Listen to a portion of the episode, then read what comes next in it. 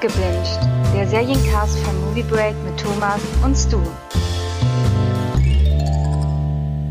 Hallo und willkommen zurück zu unseren The Boys Recaps. Dieses Mal mit der Folge 3 und natürlich wieder an meiner Seite, wie er auch liebevoll genannt wird bei Movie Break, äh, Billy the Butcher Stu.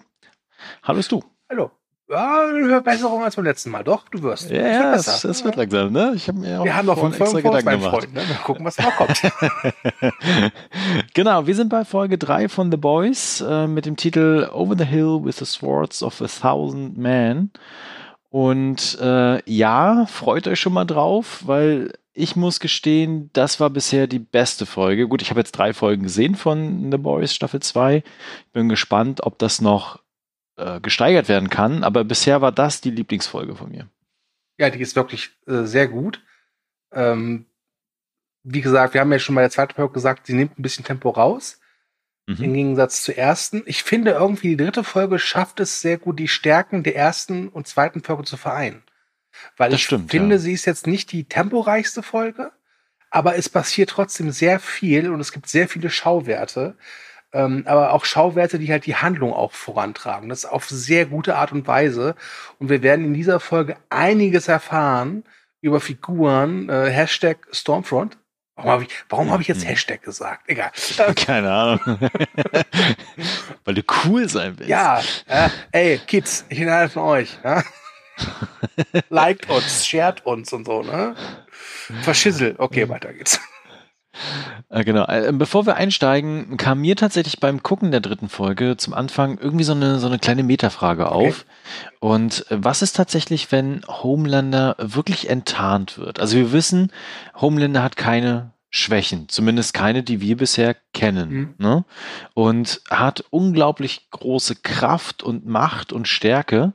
Äh, was ist, wenn er enttarnt wird? Was macht er dann? Kann ihn überhaupt irgendjemand stoppen? Ich habe ja die Staffel schon komplett gesehen. Ja. Ich kann dir sagen, dass darauf durchaus noch eingegangen wird. Okay, dann bin ich gespannt. Ähm, also, jetzt vielleicht nicht so, wie du es erwartest. Ja. Aber ich glaube, dass Homelander das ja auch irgendwie braucht. Er braucht ja auch den Zuspruch. Er will ja auch geliebt werden, sage ich mal. Genau. Ne, das Aber er kann ja auch geliebt gefürchtet werden. Genau, ne? ist halt diese, ist halt diese Ambivalenz, die er hat. Er, er ist halt ja. einmal, er sieht sich ja selbst als Gott, mhm. will aber halt eben auch äh, diese Anerkennung haben. Ja? Ja. Es, ist, es ist so, ja, dieses, er ist halt trotz seiner Stärke auch eine sehr zerbrechliche Figur. Das stimmt. Und ich glaube, das macht auch den Kern von The Boys einfach aus, ne? Diese, dieser Stein, der da in der Mitte einfach steht ja. mit Homelander. Das ist das Faszinierende dabei. Ja. Ähm, was wir schon zu der ersten Folge gesagt haben, dass sie es wunderbar schaffen, Szenenübergänge zu machen und äh, Film bzw. Szenerie und Musik miteinander zu vereinbaren. Und ich finde, die dritte Folge beginnt da sehr, sehr stark, äh, weil wir haben zum Anfang ein Retro-Musikvideo, nenne ich es mal, äh, was sich angeguckt wird. Ich kannte es nicht. Ja. Keine Ahnung. Und äh, dann haben wir den Sprung zu Huey, der quasi auf einem Boot sitzt oder steht in dem Fall und so ein bisschen davon von einfacheren Zeiten träumt oder mhm. sich versucht in dieses Video hineinzuträumen. Äh, das macht er tatsächlich schon vorher öfter, aber das ist das erste Mal, dass wir das auch so bewusst wahrnehmen. Ja, das stimmt. Äh, Yui will halt seine, seine Ruhe haben eigentlich. Er möchte eigentlich ein ja. normales Leben führen. Am liebsten natürlich mit Starlight an seiner Seite, was natürlich schwierig genau. ist, ein normales Leben zu führen mit einer Superheldin. Aber er möchte ja eigentlich dieses ganze Chaos nicht. Er möchte halt Gerechtigkeit haben. Es fing ja alles an in der ersten Staffel mit dem Tod seiner Freundin. Ähm, und er ist ja da so, so reingeschlittert. Ich glaube auch, dass der Yui aus Staffel 2, dem Yui aus Staffel 1 ein paar Sachen gesagt hat, wie zum Beispiel, geh nicht zu den Boys. ja, auf jeden ja. Fall. Ja. Ähm, danach gibt es so eine kleine Aussprache zwischen Butcher und Yui. Mhm. Und äh, zumindest ein kurzes Sorry von Butcher. Ja. Was echt irgendwie Und so ein hier bisschen. Hier muss ich mich bei dir entschuldigen. Ja. Ich habe ja äh, gesagt, dass Yui Butcher schlägt am Ende der zweiten ja. Staffel. Äh, nein, es war Butcher. Und in dieser Aussprache sagt äh, Butcher jetzt, okay, Yui, du darfst mich jetzt einmal schlagen. Genau. Ja, das ja. war mein Fehler. Ich entschuldige mich dafür. Es tut mir leid. Alles gut. Ich bin, ich bin auch ein Mensch. Ich auch, ich mache Fehler. Du bist kein Superheld. Mhm. Frag die Taube, die sich auf meinem Balkon verirrt hat. ja, genau. Also es gibt auf jeden Fall ein kleines Sorry und äh, Yui darf einmal ausholen und Butcher ins Gesicht tätscheln, nenne ich es mal. und äh, die Boys haben auf jeden Fall einen Plan. Also sie haben den, ähm, den Bruder von äh, Kimiko. Ich habe den Namen nie mitbekommen. Ich, ich weiß auch gar nicht, nicht, ob er einen Namen hatte. Das Problem ist halt einfach, dass Kimiko halt nicht redet. Ne? Deswegen ja, genau. äh, nennen wir ihn einfach weiter der Bruder. Dann wissen wir, mhm. was gemeint ist. Genau, also der soll auf jeden Fall übergeben werden an die CIA, mhm. ne, damit die halt auch dann Beweis haben, beziehungsweise den auch dann unter Gewahrsam haben. Deswegen gibt es dann auch nochmal ein Telefonat mit Mallory, die aber auch nochmal klar macht, dass ihr irgendwann auch die Hände gebunden sind, weil sie halt sich im Ruhestand befindet ja. und irgendwann natürlich auch ihre Ressourcen endlich sind. Ne? Ja. Gleichzeitig gibt es einen Hinweis auf ein auf eine Liberty, ein Liberty, irgendwas mit Liberty. Mhm. Das war mir nicht so ganz klar. Ich weiß nicht, ob du das irgendwie äh, mitbekommen hast. Ja, yeah, es gibt da einen ähm, sehr deutlichen Hinweis auf etwas, was Liberty heißt. Äh, das noch, so viel kann verraten werden, in den späteren Folgen noch sehr wichtig wird. Ah, okay, da bin ich gespannt. Also ich habe es auf jeden Fall mitbekommen. Äh, es wird aber noch nicht weiter darauf eingegangen, beziehungsweise erklärt, erläutert. Mehr dann folgend. Ja. Ähm, genau, Kimiko geht nochmal zu ihrem Bruder und äh, versucht nochmal mit ihm per Handzeichen in dem Fall zu reden. Ja. Äh, das führt aber eher zu nichts. Ja. Ähm, vielleicht liegt es einfach daran, äh, ich glaube, Kimiko wäre, hätte genauso reagiert wie ihr Bruder, nur Kimiko hat halt Frenchie gehabt, der ja, ja. für sie äh, immer sehr offen war, ihr geholfen hat und ihr gezeigt hat, dass es eben auch gute Menschen gibt. Ähm, mhm. Und das hat der Bruder halt eben nicht. Und da Frenchie ja zu den Leuten gehört, die ihn gefangen genommen haben, äh, sieht es nicht danach aus, dass äh, der Bruder sich da auch irgendwie belehren lässt. Was Kimiko ja. natürlich äh, sehr bedauert. Weil sie möchte natürlich am liebsten, glaube ich, hätte Kimiko, dass ihr Bruder auf ihrer Seite steht, aber genau. sie muss auch in dieser Szene einsehen, das wird wohl nicht passieren. Ja. Ähm, Frage an dich. Ja. Was macht A-Train denn so in seiner Freizeit? Ähm, er mag Bücher sehr gerne. Er liest gerne gute Bücher. Er guckt auch gerne mal einen Film. Er teilt mhm. sich mit Queen Maeve Netflix-Zugang. Klar, Scherz. Äh, nee, er geht auf Partys. Ja. Und äh, profitiert eben von seiner Prominenz. Ähm, merkt aber auch, dass er zwar noch bekannt ist, aber dass er halt eben schon so ein bisschen nicht mehr der große Age-Man ist, der er mal war und mhm. muss auch wieder einsehen, dass er durch seine Drogensucht auch immer noch Probleme mit dem Herzen hat. Genau, weil er verlässt die Party dann einfach, auch am helllichten Tage, das war auch krass. Ja. Und ähm, hat halt immer noch Herzprobleme beziehungsweise Herzrasen. Und das macht ihn auch ganz schön zu schaffen, tatsächlich. Ja. Das stimmt. Was mir zu schaffen macht, ist übrigens, wenn Homelander Milch trinkt. da kommen wir bei der nächsten Szene zu, denn äh, ja. in der zweiten Folge hat ja schon Homelander versucht, ein guter Vater zu sein. Also mhm. was er unter guter Vater sein sich vorstellt. Und äh, hat ja herausgefunden, ja, sein Sohn hat wirklich Superkräfte.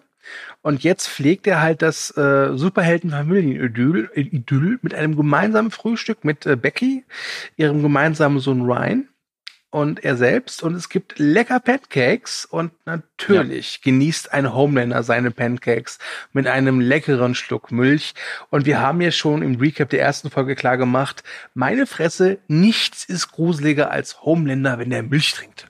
Und daran ändert sich auch in Folge 3 nichts. Ja. Ich habe mir übrigens in meinen Notizen aufgeschrieben, perfekte creepy Familie. Ja, wirklich. Also mir tut die Frau auch so leid, weil man merkt halt, sie Fall, möchte ja. ihren Sohn beschützen Sie, ja. Man merkt aber auch sehr deutlich, wenn Homelander halt was will, bekommt er es halt eben auch, weil Becky ist halt ein normaler Mensch. Und natürlich, klar, ihr Sohn kann sie beschützen, aber er weiß halt auch nicht, nicht so richtig, wie er mit seiner Kraft umzugehen hat. Eine Kraft, von der wir auch nicht so wirklich wissen, was kann er jetzt genau? Hat er dieselben ja. Kräfte von seinem Vater? Hat er andere Kräfte? Das ist so ein bisschen so, so ein Mysterium, was da so, so mitschwingt. Genau. Ähm, dann springen wir mal weiter. Mhm. Und ähm, wie das halt so ist, wenn es Superhelden gibt und wenn die auch promoted und vermarktet werden, was braucht es dann unbedingt? Naja, ein Kinofilm. Ein Kinofilm, genau, mit dem Titel äh, Dawn of the Seven. Und wenn man sich dieses Logo anguckt und auch so ein bisschen den Titel anguckt, ist das natürlich eine herbe Anspielung auf reale Superheldenverfilmungen, die es gibt. Also ähm, auf eine vor allem. Ich meine, das Logo eine, sieht, das sieht halt genau. halt wirklich aus wie das Logo von Dawn of Justice, also Man, äh, Batman wie Superman. Ähm, ja. Wirklich. Das ist schon sehr, also das ist wirklich offensiv. Wirklich. Ja, genau. Das fand ich aber gut tatsächlich. Und ähm, dann wird halt dieses Drehbuch vorgestellt, wie das halt so, wie man das halt macht, ne? Äh, vor den sieben, beziehungsweise in dem Fall fünf, weil Homelander ist nicht da und ein Stuhl ist ja unbesetzt. Und dann beginnt Stormfront wieder mit ihren typischen Attitüden, nenne ich es mal. Mhm. Und sagt dann halt, oh ja, das, das Drehbuch ist, ist ein guter Start. Ja. Was so viel heißt wie, das ist ziemlich scheiße. Und äh, sie führt das dann auch so ein bisschen noch aus, indem sie halt unter anderem beschreibt, wie sie die Frauenrollen in diesem Drehbuch empfindet. Und zwar als äh, Michael Bay Fuck Dolls. Das fand ich sehr amüsant. Ja. Ähm, und hier haben wir halt wieder diesen, diesen Punkt, wo ich mich gefragt habe, was wer ist diese Stormfront? Was ist das für ein, für ein Charakter? Ist das halt eine gute? Ist es eine böse? Mhm. Ist es so was dazwischen, die wirklich komplett ihren eigenen Weg geht und quasi so die dritte große Partei wird in dieser Serie? Das fand ich sehr interessant, weil jetzt das, was jetzt diesen Drehbuchautoren sagt, ist halt wirklich ganz klar. Also es ist halt eine, eine offene Kritik, die sie ja durchaus positiv erscheinen lässt, weil sie ganz klar sagt, Leute, ich bin halt mehr als Titten und Arsch bin halt ein mhm. Mensch, also ein Superheld. Ich möchte auch wahrgenommen werden und nicht bin ich hier eure Barbie. Ne?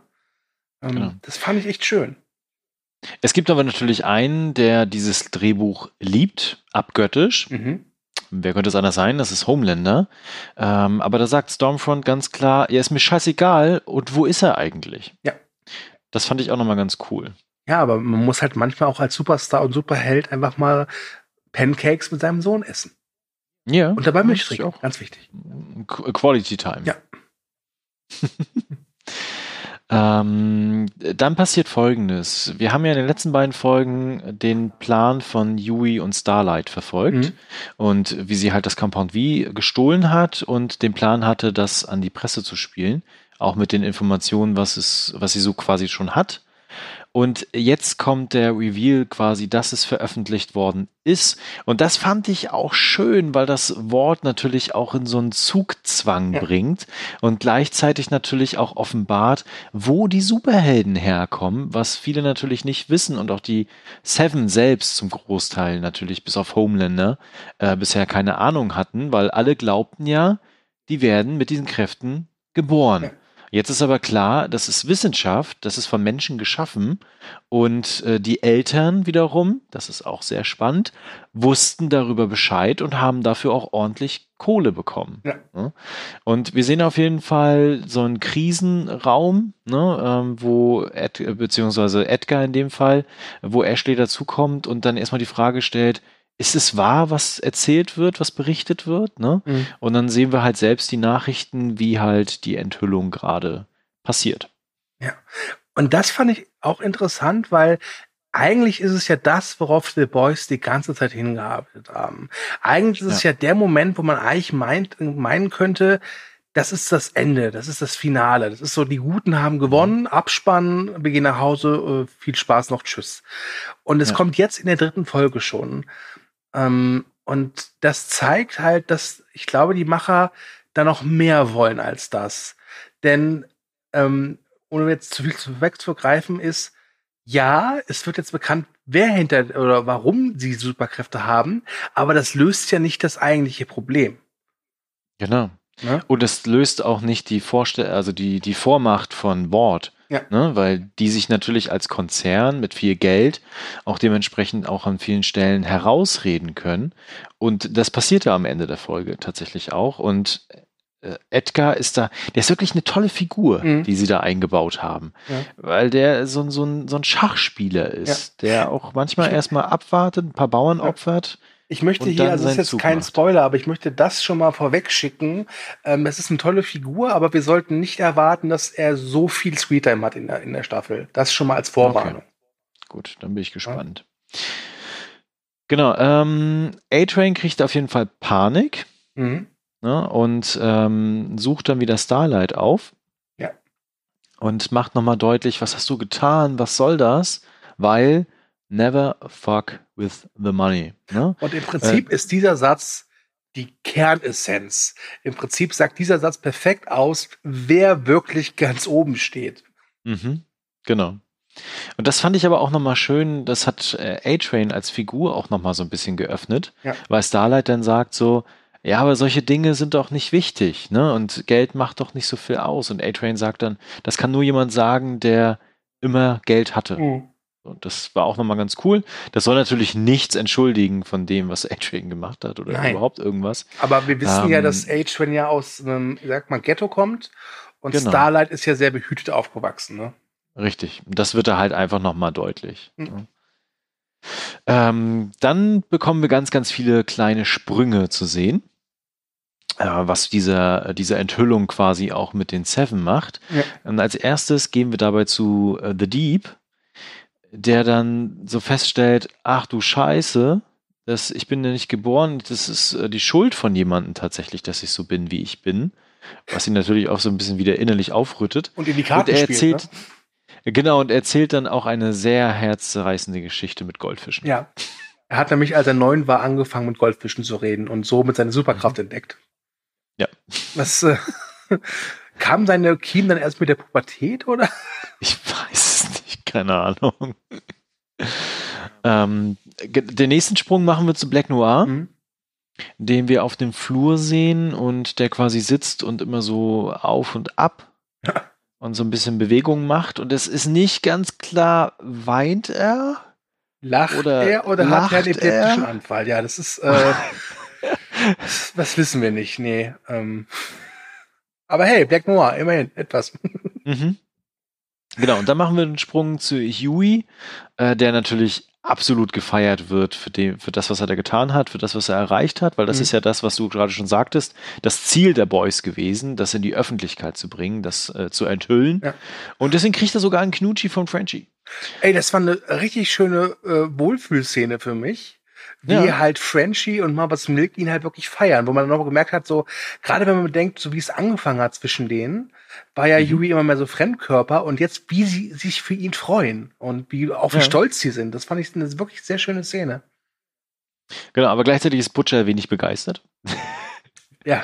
Ähm, weil ich glaube, Butcher hätte eher die rabiate Art gesehen und nicht das so. Genau, und ähm, aber trotzdem ist das Team mehr Huey als äh, Butcher.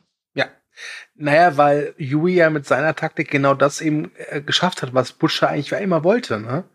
Mhm. Ähm, und er hat dafür halt eben keine einzige Kugel abfeuern müssen. Ne?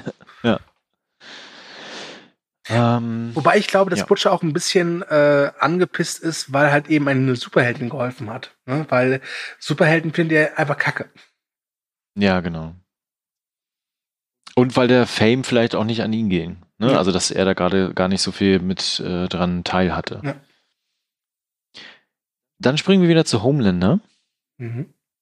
der viel Zeit versucht mit äh, Ryan zu verbringen. Ach so, übrigens, jetzt kommt erst die Szene mit dem Dach. Ach, jetzt erst? Ja. Dann entschuldigen wir uns dafür, weil, siehst du, ich war mir vorhin doch unsicher. Äh, tatsächlich kam dieser, dieser äh, äh, I love you Moment, äh, als er ihn ins Bett gebracht hatte. Siehst du mal, also ist jetzt auch nicht so lange her, dass ich die Folgen geguckt habe. Ich habe es halt so weitestgehend so in einem Rutsch gesehen, zumindest so die ersten fünf. Und war mir auch so sicher, dass das in der zweiten Folge schon kommt. Also tut uns leid, seid uns nicht böse. Ja. Auch wir sind normale Menschen, wir sind keine Superhelden. Ähm, Wir sind keine Homelander. und keine, wobei doch, ähm, Thomas ist ein Superheld. Äh, er ist Listenmann, er kann Listen machen. Die perfekten Listen. Äh, genau, also jetzt kommt dieser Moment mit dem Dach, ne? Also dass er äh, springen soll und dass er ihn Dad sein soll und dann schubst er ihn runter und äh, verteidigt seine Mutter, wird stark. Ja, da, ja, da hatten wir zweiten Folge schon. Genau. Aber was ich ihm noch aufgeschrieben hatte, ist ähm, I'm not like you. Das schreit er ihm ganz doll entgegen Mhm. und das fand ich cool. Ja. Vielleicht, weil er schon erkennt, wie er Menschen behandelt. Und ich meine, seien wir ja. ehrlich, wir haben von Ryan jetzt auch nicht so viel gesehen. Das ist ja fast schon mehr so eine Art Accessoire. Ne, mhm. Ne, um das sich halt Mama und Papa streiten so ein bisschen. Aber ich glaube, dass der Kleine schon genau merkt, wer ihm wahre Liebe gibt und sich wirklich um ihn kümmert. Und wer mhm. halt einfach nur äh, so ein bisschen mal ihn ein bisschen herausfordern will, um ihn dann einfach mal äh, ja als als Preis anzusehen. Also für Homelander ist Run ja mehr so eine Art Preis. Genau. Wir gehen dann zurück auf das Boot, äh, wo die Boys gerade unterwegs sind auf dem Meer. Mhm. Äh, wobei ich mich da an dieser Stelle gefragt habe, wo kommt eigentlich dieses Boot her? Genauso Aber, wie sie den Van her haben oder so. Wahrscheinlich gekauft vom CIA-Geld oder geklaut. Oder vielleicht mhm. hat, hatten, haben die einfach ein Boot. Ne? Genau, und das mit dem Boot wird ja tatsächlich relativ schnell dann auch danach aufgelöst, wo mhm. er es her hat. Äh, das fand ich dann doch auch wieder ein bisschen witzig. Also, dass ich mir quasi diese Frage gestellt habe und gleichzeitig in dieser Folge noch äh, herrlich amüsant diese Antwort bekommen habe.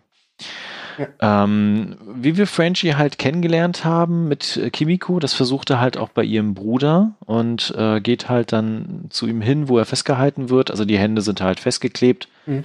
und er kommt dann halt mit ein bisschen Snacks und was zu trinken und versucht ihm halt zuzureden. Ne? Und äh, versucht halt klarzumachen, dass sie ihm eigentlich nichts Böses wollen, sondern dass sie ihm helfen wollen, dass auch Kimiko ihm helfen will und dass sie ihm liebt abgöttisch.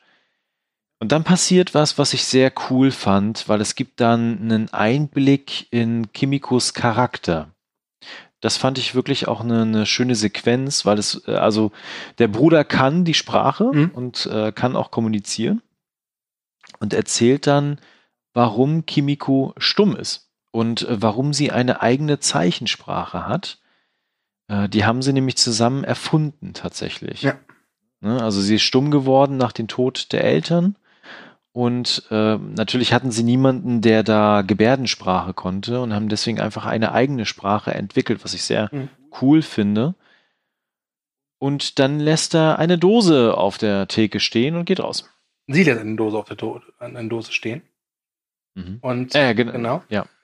Und er äh, schafft es dann, also seine Hände sind gefesselt, aber so ein Finger kann er noch bewegen und mit diesem Finger kann er halt die Dose zermanschen, äh, zu sich hinbewegen und damit fängt er halt an, peu à peu seine äh, Fesseln aufzuschneiden. Und wir ahnen, das könnte doch böse enden.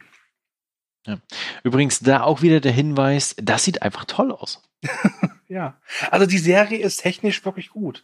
Es gibt natürlich, es gibt durchaus so ein paar Szenen, wo man jetzt sagen würde, für einen Film, ah, okay, hätte man nochmal rüber polieren müssen. Aber ich finde, für ja. eine Serie sieht das alles super aus. Wirklich. Also da habe ich ja. jetzt auch keinen, würde ich jetzt auch nichts, äh, nichts äh, Negatives zu sagen. Ähm, und selbst wenn man Effektshot nicht so einwandfrei aussieht, das ändert ja nichts an der Qualität der Serie.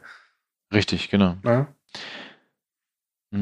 Wir sind immer noch in der ganzen Enthüllungsgeschichte. Mhm. Also alle bekommen jetzt so nach und nach die Info aus den Nachrichten, dass äh, sie halt erschaffen worden sind beispielsweise. Mhm.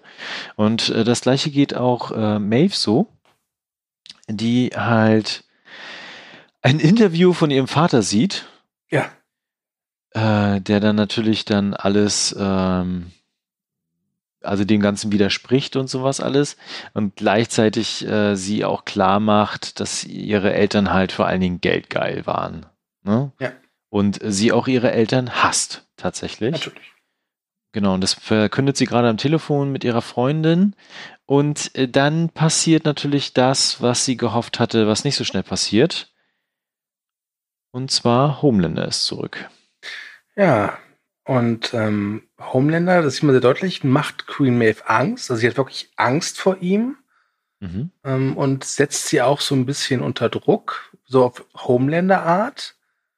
Und das bei viele bei Homelander ist halt einfach, wir wissen, das haben wir in der ersten Folge der zweiten Staffel gesehen, dass er ist nett und eine Millisekunde später bringt er dann deinen, deinen Kopf zu platzen. Oder dein, oder dein Trommelfell. Ja. Und davor hat Queen Maeve berechtigterweise echt Angst. Genau, und gleichzeitig hat er natürlich äh, das Telefonat so ein bisschen mitgehört und äh, fragt sie natürlich auch sofort aus, wer ist denn Alina? Wer ist denn das? Mhm. Ja. Ne, und äh, gerade das macht ihr noch mal mehr Angst, weil das hatten wir in der letzten Folge, äh, in der vorletzten Folge, ähm, nee, in der letzten Folge, äh, dass quasi auch klar ist, dass sie auch einfach Angst hat, dass er ihre Freundin einfach tötet. Dann, ne? mhm. Und äh, Homelander verrät natürlich, dass die beiden sich am längsten kennen. Ja. Und es auch sehr schätzt, dass äh, Maeve da an der Seite von ihm ist und auch diese Beziehung schätzt er sehr gerne. Ja, wobei das klang für mich wirklich mehr so, dass er ihr wieder droht, ne? Unterschwellig. Ja, das kann sein, ja. Also ich weiß es halt nicht, ne? Also ich hatte eher das Gefühl tatsächlich, dass er daran glaubt. So. Weiß ich nicht. Also, nee, also äh, da muss ich wirklich sagen, das kam für mich wieder so rüber, dass er hier ganz klar macht, so wer hier der, der Chef im Stall ist. Ja. Ähm, also dafür ist, weiß ich, Homelander ist für mich einfach so dieser typische Typ, der, wo immer es geht, seine Macht demonstrieren muss. Das auf jeden Fall, ja, ja das stimmt. Ähm, wir kommen zurück zum Boot. Und jetzt kommt das, was ich vorhin beschrieben hatte, dass äh, es eine Erklärung dafür gibt, wo dieses Boot herkommt. Und zwar hat es Butcher gestohlen und die New Yorker Polizei hat was dagegen und kommt mit einem Hubschrauber und verkündet halt äh, großspurig von wegen hier Motor aus, ne, hier das Boot ist gestohlen, äh, wir werden euch jetzt verhaften. Äh, die kommen allerdings nicht weit, weil wir erinnern uns, der Bruder von Kimiko konnte sich befreien mit einer hm. Dose. Und es fliegt ein Anker durch die Luft. Und dieser Anker ähm, ist nur der Auftakt, weil der nächste Schlag, der dann folgt, trifft voll den Hubschrauber. Ja. Ja. Der Hubschrauber ist weg. Das ist die Polizei ja, auf dem Boot auch? Äh, genau. Und da gibt's aber eine schöne Szene, weil Yui will dann natürlich sie retten und äh, dafür bleibt aber keine Zeit, weil auch, äh, wo Butcher recht hat, die eh alle tot sind und dann schmeißt noch diesen Rettungsring einfach so ins Wasser. Das, macht aber auch wirklich Yui aus, ne? Ja, ja. Also alle haben was anderes zu tun und sagen, hier, lass uns weg, weiter, ne? Ist sowieso egal, es gibt keine Hoffnung. Und Yui stellt sich dann dahin so, es gibt immer Hoffnung. Ich lasse einfach einen Rettungsring da. Das ist natürlich vollkommen banal so, aber das ist halt sein, sein Kern. Ne? Ja. Trotzdem, trotz, auch wenn das größte Chaos ausbricht, es gibt immer einen kleinen Funken Hoffnung und man sollte immer einen Rettungsring zurücklassen. Das war schön. Ja. Das ist, ich mag das so, wenn so ganz kleine Szenen da sind, die aber so einen Charakter formen oder nicht formen, aber die nochmal klar machen, wer dieser Typ eigentlich ist. Das finde ich immer sehr schön. Ja. ja. Dann haben wir The Deep, der sich weiter in der Krise befindet. Äh, gleichzeitig aber dann berichtet wird, dass halt die Boys ja gesichtet worden sind mhm. und dass der Hubschrauber abgestürzt worden ist. Also es verbreitet sich scheinbar äh, wie Hulle sowas. Und äh, dann diese, ich nenne sie mal äh, sein, sein, sein Lebenscoach, ja. äh, dann verkündet, dass jetzt seine Zeit gekommen ist, um in die Sieben zurückzukehren. Ganz ehrlich, hattest du auch so irgendwie das Gefühl, dass The Deep sowas sein könnte wie der Tom Cruise, der Seven? Ja, definitiv. Also ich meine, er hat ja keine eigenen Entscheidungen dann mehr. Ne? Also ich meine, die Mushrooms werden ihn untergeschoben, dann irgendwie äh, wuselt er nur noch in dieser Wohnung darum mit Eagle the Archer und dieser Unbekannten äh, und dieser Kirche und die manipulieren ihn natürlich massiv. Ne? Und äh, ich, du hast es natürlich schon zu Ende gesehen. Ich bin gespannt, was da noch folgt mit dieser Kirche und ob es da noch mehr Erklärungen gibt mhm. und was natürlich auch deren Ziel ist, was die da verfolgen tatsächlich und äh, ob The Deep irgendwann mal sein Leben auf die Kette kriegt. Ja, also wie ich in meiner Kritik geschrieben habe, die übrigens spoilerfrei ist, ähm, das ist für mich schon ganz sehr wichtiges äh, Stück von The Boys, diese Kritik an diesen Institutionen, jetzt sei es jetzt Großkonzerne oder halt eben auch die Kirchen. Ähm, und das, das ist hier auch sehr deutlich. Also es macht ja auch, also das zeigt ja noch mehr, dass diese Kirche eigentlich auch nur ein Business ist, ein Geschäft. Ne? Ja. Und sie ja. versuchen ja auch für die jetzt zu vereinnahmen. Also ich habe das auch so verstanden, äh, dass sie jetzt nicht äh, helfen wollen aus Großmütigkeit, sondern Nein, schaffen, wenn die halt ihn, ja, genau. äh, ihn jetzt, sag ich mal, Anführungszeichen zu einem besseren Menschen machen und wie ihn wieder in die Seven kommen, dann ist es auch sehr gut für sie. Ne? Und da kann man natürlich die, die Scientology als Vorbild heranziehen. Ne? Das, ist, mhm. das ist relativ klar für mich, wen die da eigentlich meinen mit dieser Kirche, die ja, glaube ich, Collective heißt. Ja. Ähm, wir sind immer noch in den Auswirkungen. Also das zieht sich tatsächlich die Folge ja. sehr stark durch. Äh, dieses Mal bei äh, Wort direkt weil wir sehen dann unter anderem eine junge Kongressabgeordnete, die wir davor irgendwie schon mal in den Nachrichten gesehen haben, mhm. ich weiß es noch nicht mehr genau, äh, die eine Untersuchung will, was jetzt da passiert ist, warum das so ist und sowas alles. Gleichzeitig ist es natürlich ein Konzern an der Börse, ne? äh, die Aktie stürzt ab und äh, es gibt einen Krisenraum, wo verschiedene Optionen quasi diskutiert werden. Und das ist auch wieder schön, wie äh, dieser Edgar da sitzt und dann irgendwie so ganz cool allen zuhört und sich denkt so, na, ich habe schon meinen Plan. Und es gibt irgendwie zwei Optionen, äh, da musst du mir aber helfen. Die eine Option ist quasi es abstreiten, ja. was aber natürlich auch zu rechtlichen Konsequenzen führen kann. Und dann irgendjemanden anrufen, aber da war ich raus. Das habe ich jetzt auch nicht mehr so ganz auf der Kette, wenn ich ehrlich bin. Okay, aber dann war es vielleicht auch nicht wichtig. Also ich äh, sag mal so, dieser Stan Edgar hat auf jeden Fall äh, weiß, was er zu tun hat. Das wird in der Szene schon relativ offensichtlich. Ja. Also er ist jetzt nicht begeistert davon, dass es jetzt an, an die Öffentlichkeit gegangen ist, was Wort da so macht und wie die Superhelden entstanden sind. Aber es ist schon sehr klar, dass ihm das jetzt nicht so sehr aus der Ruhe bringt. Und ja. man merkt auch schon, dass er vielleicht so merkt, es könnte vielleicht sogar eine Chance für uns sein. Mhm. Ja. Genau, wir sind zurück auf dem Boot. Ähm, da ist natürlich auch so ein bisschen Panik gerade unterwegs. Und äh, Yui versucht Starlight anzurufen, mhm. äh, weil natürlich, wir erinnern uns an dieses Musikvideo. Und da wird so deutlich, dass er sich fühlt wie dieses äh, Kind in diesem Video, in dem Anfang.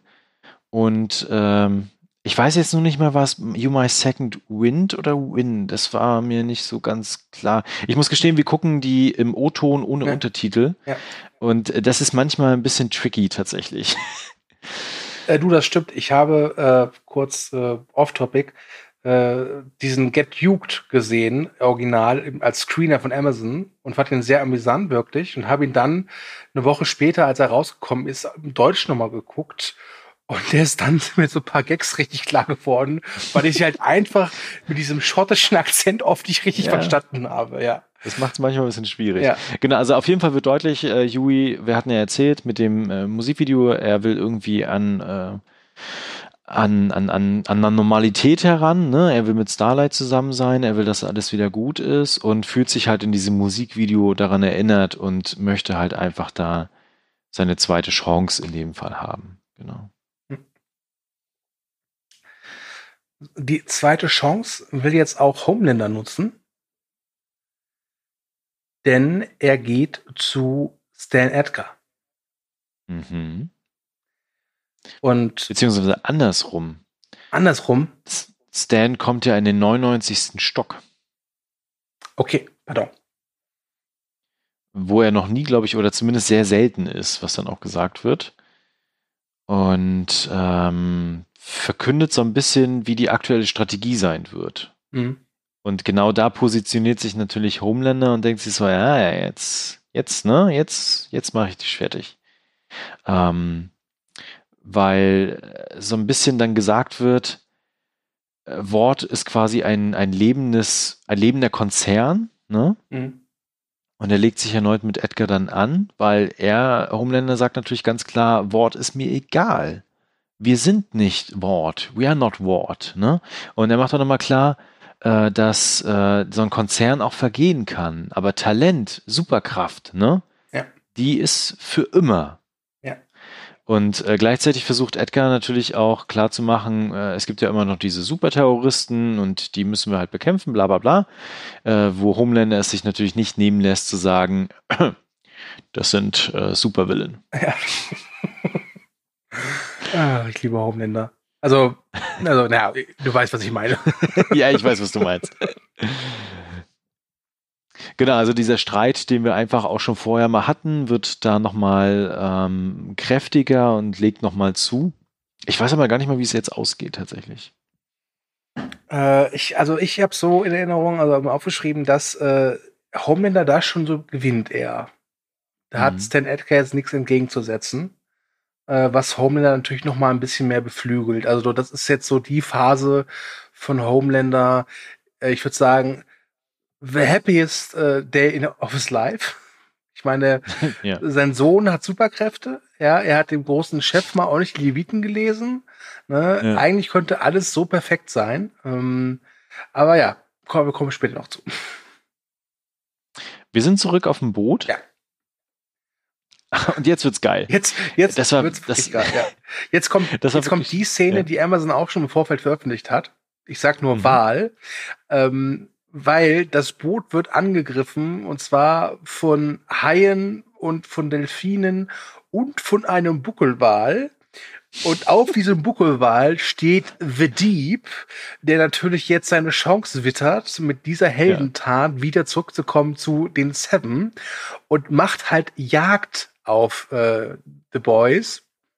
Und ähm, also wer die Szene noch nicht gesehen hat, sie ist wirklich großartig. Äh, ich kann verstehen, warum Amazon die im Vorfeld rausgehauen hat.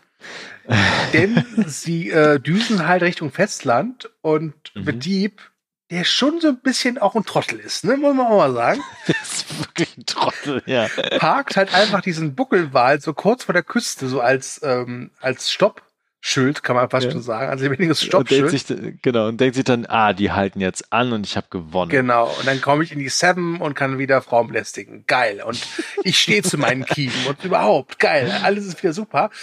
Ähm, ja. Und naja, er hat die Rechnung nicht mit The Boys gemacht und Billy the Butcher, äh, Billy Butcher, ich will mal Wipper, also das ist ah, furchtbar.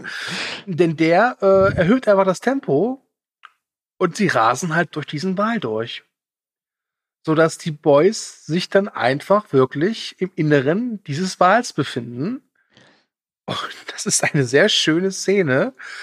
Äh, Tierfreunde dürfte das jetzt nicht so gefallen. Ja.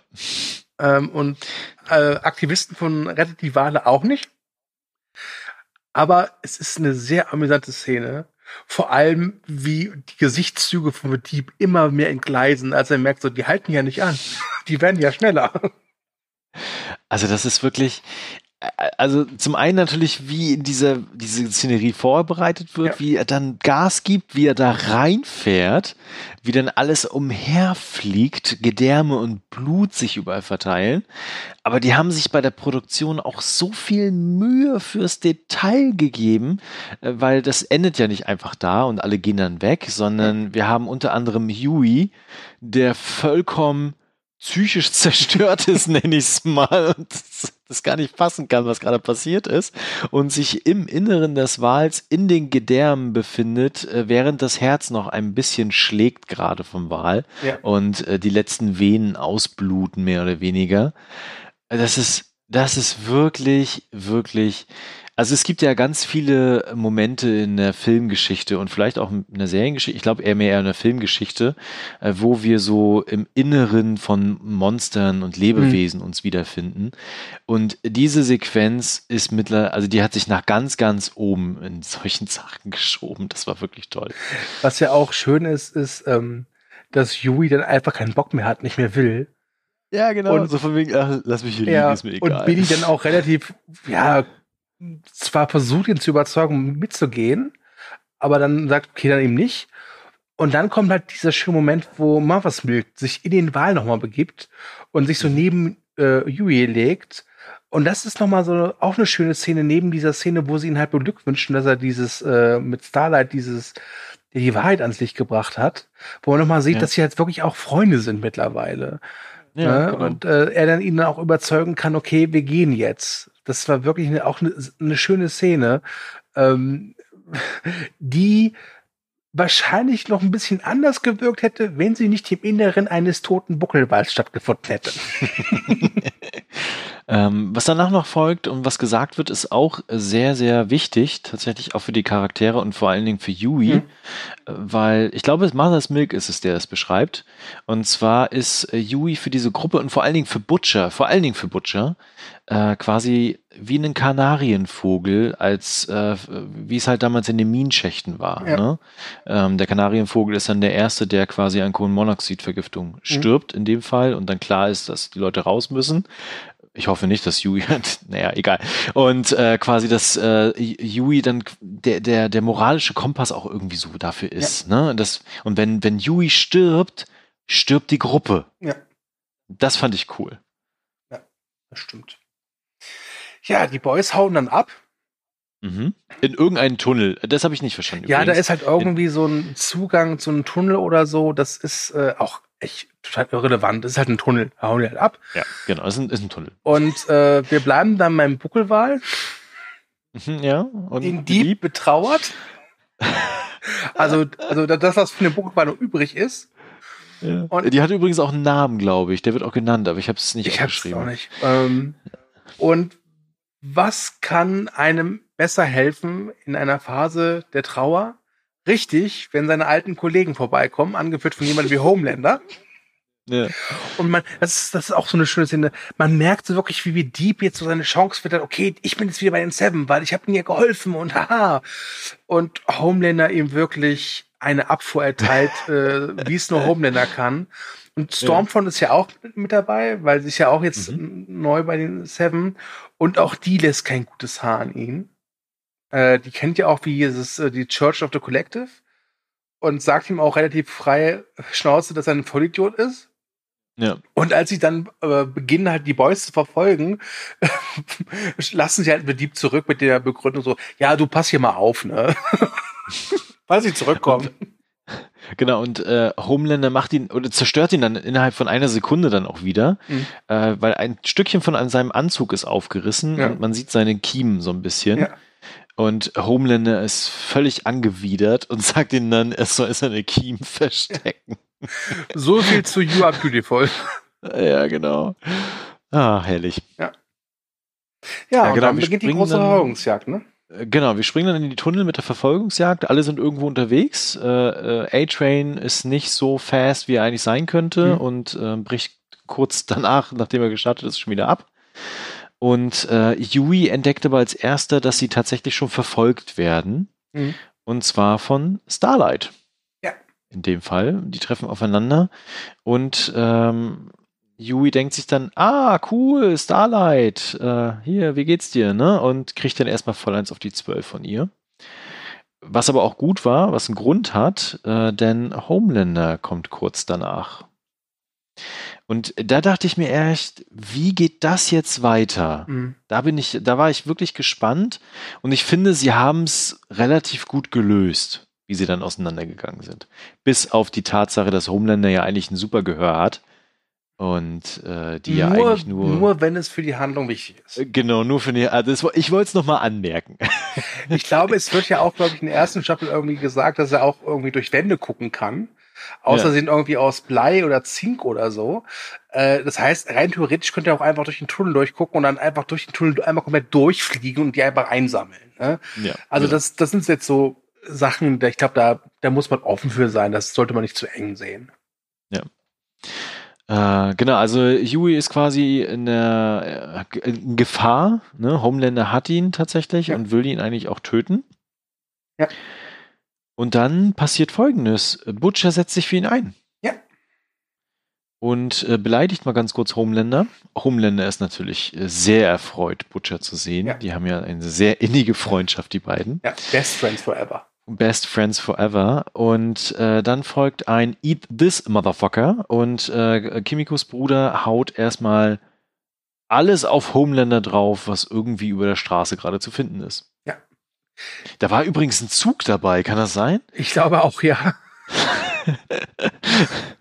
ja, und das verschafft ihn halt äh, so, so einen kleinen Vorsprung, um wieder ein bisschen äh, Richtung Freiheit zu, zu rennen. Aber wir denken, wir wissen uns ja, äh, Homelander ist das relativ wurscht, wenn ein Zug mhm. oder ein ganzer Straßenzug auf ihn drauf fällt. Ja. Ne? Äh, man muss auch sagen, sein Anzug ist auch sehr spazierfähig, ne? Ja, auf jeden Fall. Das muss ein super Material sein. Ja. Genau, also äh, der Bruder sieht halt die Chance zu fliehen, ja. flieht halt nach oben, äh, Kimiko geht halt sofort hinterher. Ja. Und äh, dann taucht Stormfront auf. Stormfront auf. Und ich sagte ja äh, zu Beginn dieses Podcasts, dass ich noch nicht wusste, was ist das für eine Figur? Ist die gut? Ist die mhm. böse? Ist die irgendwas dazwischen? Und jetzt gibt es die Antwort. Ja, und diese Antwort ist drastisch und echt krass. Sehr drastisch. Also da, da ging mir echt die Kinnlade runter. Also sie greift halt die beiden an ne? Mhm. und sieht dann auch natürlich ihre Kraft, so Blitzgedöns, nenne ich es mal. Ne? Ja, also sie kann ultra stark zuschlagen, sie ist kugelsicher, also macht, Mhm. also, ne, also das ist ja egal. Sie kann fliegen, auch so schnell wie Homelander. Im Prinzip kann man sagen, sie ist wie Homelander, nur dass sie halt eben keine Laseraugen hat, sondern dafür Blitze verschießen kann. So würde Genau. ich Stormfront beschreiben, die in dem Comic, worauf The Boys ja basiert, eigentlich eine männliche Figur ist und sehr deutlich an Thor angelehnt ist. Ah, okay. Ja. Genau, also es wird wieder ein äh, jemand in eine Wohnung geschleudert Mhm. und Stormfront geht dann hinterher. Bis zu dem Moment denkt man eigentlich, okay, das ist jetzt eine normale Verfolgungsjagd. Mhm. Und äh, dann gibt es eine Familie, die dort in dieser Wohnung lebt und natürlich in Panik gerät. Und das ist Stormfront einfach vollkommen egal. Und sie schmeißt als erstes den Vater gegen den Kühlschrank und bricht ihm wahrscheinlich alle Knochen, die es gibt. Äh, Das ist noch was, wo man denken könnte, okay, Kollateralschaden, boah, das ist ihr einfach egal. Ja. Aber sie löscht danach auch die restliche Familie aus. Ja. Und nicht nur die, sondern sie zerstört auch einfach kurzerhand das halbe Haus Ja. und schmeißt Leute aus Fenstern und sonstiges. Ja, Das das, ist, das ist aber eine schöne Szenerie. Wir sehen das dann ganz, nachdem sie die Familie erledigt hat, äh, wechselt so die Perspektive nach außen und Ja. wir sehen halt wirklich wieder äh, Wände zerbersten, Fensterscheiben zerspringen, Explosion, Rauch, Feuer. Dann fliegt hier mal ein Typ aus, aus der Wand, da mal eine Frau aus dem Fenster. Und äh, das ist sehr deutlich, dass äh, Stormfront da einfach mal Tabula Rasa macht, also wirklich Unschuldige brutalst umbringt. Mhm. Ähm, und das ist so, so, ja, die Antwort auf die Frage, ist sie jetzt gut oder böse? Sie ist böse. Sie ist eigentlich äh, Homelander in weiblich. Genau, voll Gaga habe ich mir aufgeschrieben. Ja, Und das steigert sich ja auch noch. Es beginnt so harmlos und steigert sich dann Ja. dermaßen, weil sie schafft es dann auch, Kimikos Bruder ähm, natürlich dann festzuhalten und runterzureißen und schnappt sich seine Hände. Und was sie mit den Händen macht, ist folgendes: Sie reißt sie einfach ab. Ja. Das ist wirklich eine krasse, heftige Szene, wie ich finde. Ja. Und vor allem, also wir haben ja schon auch in der in den ersten drei Folgen jetzt schon viele Brutalitäten gesehen, aber was Ja. das Ganze so so so widerlich macht, ist, dass man merkt, dass sie es halt genießt, dass sie halt wirklich Genau. eine Sadistin ist. Genau, und sie zerquetscht ihn dann und sagt dann auch noch ganz genüsslich, I like it when the light goes out. Mhm. Ne? Und beleidigt ihn dann auch noch rassistisch. Fucking Yellow Bastard haut sie dann auch noch hinterher. Ne? Ähm, was sie dann natürlich macht, sie tötet ihn und Homelander kommt dann relativ schnell hinterher. Kimiko versteckt sich, völlig entsetzt und natürlich auch handlungsunfähig. Und Homelander ist völlig irritiert davon. Irritiert, aber auch, wie ich finde, auch ein bisschen angetörnt. Ja, so ein bisschen, ja. Ne? Aber wie gesagt, das, das war wirklich so die. Also ich dachte halt zu dem Zeitpunkt, okay, der Wahl ist halt so die, die, die Money-Scene in dieser Folge. Das ist so Mhm. die Szene, an die ich mich, die, mit der man die Folge wirklich am besten verkaufen kann. Äh, Ja. Aber ich will ehrlich sein, so lustig der Wahl ist, dieses, diese, dieses Rampage da von Stormfront ist Das halt echt krass. heftig, Ja. weil es sich durchaus überrascht, weil sie in den Vorgängerfolgen jetzt nicht als, als, als, als Gute eingeführt worden ist, aber als durchaus fähige Frau, die auch intelligent genug ist und die auch, wo man de denkt so, okay, die hat auch sowas wie Empathie.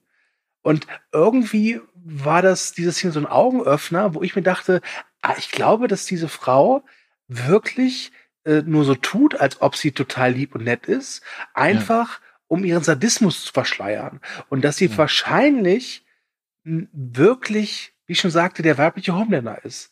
Und als Homelander das entdeckt, wie sie wirklich ist, glaube ich, dass er schon so sich dachte, hey, die könnte ich mögen. Mhm. Die ist halt voll die Soziopathin, ne? Total, Das, total. das ist richtig krass. Ja. Also ich bin auch gespannt, du hast es natürlich schon erlebt, aber ich bin gespannt, wie das mit Stormfront auch weitergeht Mhm. und auch zwischen Stormfront und Homelander, weil das natürlich auch eine Front wird, die für reichlich Chaos sorgen kann. Ja. Aber was macht man natürlich, wenn man ganz viele Menschen gerade getötet hat? Ne? Man verteilt ein bisschen Essen und tut so, als wenn man was Gutes tut. Das ist äh, ach, furchtbar. Also furchtbar Dieser- gut, dieser- aber es ist ähm, Dieser Kontrast war aber herrlich. Ne? Ja. Du hast halt vorher dieses Chaos gehabt, diese Verfolgungsjagd und dann diese schrecklichen Szenen. Und was danach folgt, ist halt folgendes, dass man halt so ein Promo-Event daraus macht, äh, wie halt Homelander beispielsweise total gelangweilt äh, irgendwie so ein bisschen Hilfsgüter verteilt. Und gleichzeitig erleben wir halt, was Ward für eine Strategie hat. Und zwar starten sie ihre eigene Untersuchung einfach. Wir haben von nichts gewusst, aber wir untersuchen das jetzt. Mal gucken, was passiert. es erinnert mich an so viele Skandale von großen Firmen, die Mhm. genauso gehandhabt haben. Zum Beispiel BP, ja. Ja. Man erinnert sich. Ja, Wir wussten nicht, dass unsere Ölplattformen so, so, so, so, so lecken. Was? Das ist ja unglaublich. Das werden untersuchen das, wir jetzt Wir werden das Genau. untersuchen. Wir sind die Guten. Ja, genau. Und äh, das wird da halt sehr schnell deutlich. Das ist wirklich eine schöne Szene. Und gleichzeitig äh, stellt sich natürlich Stormfront da äh, vor die Kamera Mhm. Und äh, verkündet ihre Heldentaten, wie sie diesen Terroristen, der alle getötet hat, äh, gestoppt hat und noch Schlimmeres dann vereitelt hat, was natürlich auch Homelander da sehr, sehr zuspielt. Auch der ja Wort damit auch spielt das jetzt zu. genau, Weil sie ja ganz klar sagt, das waren Superterroristen oder Genau. Supervillains und wir müssen die Supervillains, ja. aufhalten. Wir brauchen diese Superhelden. Ähm, Mhm. Deswegen, also ich glaube sogar, dass sie so ihren Sadismus ausgelebt hat, weil sie wusste, das kann sie halt dann einfach so verkaufen. Genau. Die Boys und Kimiko in dem Fall sind wieder vom Fernseher. Mhm. Da landen sie ja durchaus öfter und äh, sehen halt so die äh, Scherben ihres Handelns, ne, was sie Ja. halt vorhatten und was nicht funktioniert hat und was, die sind echt so am Boden. Ich bin da wirklich auch gespannt, wie das in der vierten Folge jetzt weitergeht und ob sie sich, also wie sie sich auch wieder Mhm. aufrappeln und äh, was tatsächlich dann die Strategie ist. Also da bin ich sehr gespannt und äh, am Ende erleben wir halt nur noch dann so ein bisschen so Spannung zwischen Stormfront und Homelander, aber eher Richtung äh, wer hat denn jetzt eigentlich die Hosen an und äh, gegenseitiges Interesse. Und damit äh, schließen die ersten drei Folgen, die ja in einem Rutsch erscheinen. Mhm. Und wer danach nicht heiß auf Folge 4 ist, dem ist auch da nicht weiß zu ich auch helfen. nicht. Genau, da weiß ich auch nicht mehr. Also wirklich. Ähm, das ist wirklich tolles Fernsehen. Mhm. Das ist, das hat Substanz, da ist viel drin, was mit Figuren betrifft. Du hast es ja auch öfter beschrieben schon mit der Kritik an Großkonzernen, an Institutionen, an Kirchen. Ähm, natürlich auch das Thema Superhelden an sich, einfach mal von der anderen Seite, völlig äh, auch, auch völlig auch von einer anderen Perspektive mal zu betrachten, wie das auch sein kann, wie das in unserer Gesellschaft tatsächlich normalerweise eingebettet werden würde und nicht mit den Justice League, die da in ihrem Turm sind und äh, Verbrechen bekämpfen, sondern genau so halt leider, ne? Stichwort Kapitalismus, Geld, Mhm. Macht. Ne? Und das wird hier alles sehr, sehr deutlich und gleichzeitig ist es so herrlich, absurd, es macht Spaß, es ist überdreht, es ist dann aber auch brutal und düster. Also es ist wirklich einfach tolles Fernsehen. Und vor allem, äh, sie schaffen es sehr gut. Diese Gewalt ist ja auch oft gekoppelt mit, schwarzer, mit schwarzem Humor. Ja. Aber diese Gewalt ist niemals inflationär. Du, Genau. du gewöhnst dich halt nicht dran, weil sie es einfach sehr gut einsetzen. Und du musst es auch erstmal schaffen, äh, diese sehr lustige Szene zu haben, wie sie halt so einen Buckelwal äh, perforieren mit dem Schnellboot und dann nur zehn Minuten später so eine Szene zu haben, die wirklich unangenehm zu schauen ist, weil da eine Superheldin eine ganze Familie auslöscht und einen, ähm, einen Mann dann auch brutal umbringt, indem sie ihn ja foltert, wirklich foltert. Ähm, g- ganz groß, wirklich, die, diese Folge ist wirklich super. Ähm, und ich finde halt wirklich, dass die zweite Staffel auf diesem Level halt weitermacht. Ah, ich freue mich. Ja. Das wird toll. okay, ähm, damit sind wir am Ende der ersten drei Folgen. Ja. Und der ersten drei Folgen unserer Recaps. Ich äh, hoffe, ihr hattet Spaß. Also wir hatten auf jeden Fall Spaß. Also zumindest ich hatte Spaß. Ich, weiß es ich fand's okay. und äh, freue mich auf die nächsten fünf Folgen The Boys und auf die nächsten fünf Folgen Recaps mit dir, Stu. Oh ja, das wird Das toll. ist mir immer eine Freude. Ja. Ansonsten bleibt mir nur zu sagen, kommentiert fleißig, schreibt, was ihr so denkt, äh, was ihr so findet, ähm, wie ihr bisher die Staffel 2 auch seht. Und ansonsten äh, liked uns, verbreitet die Kunde und wie es du sagen würde, arbeitet auch gerne mit Hashtags. ja, ich sag Hashtag Tschüss. Macht's gut.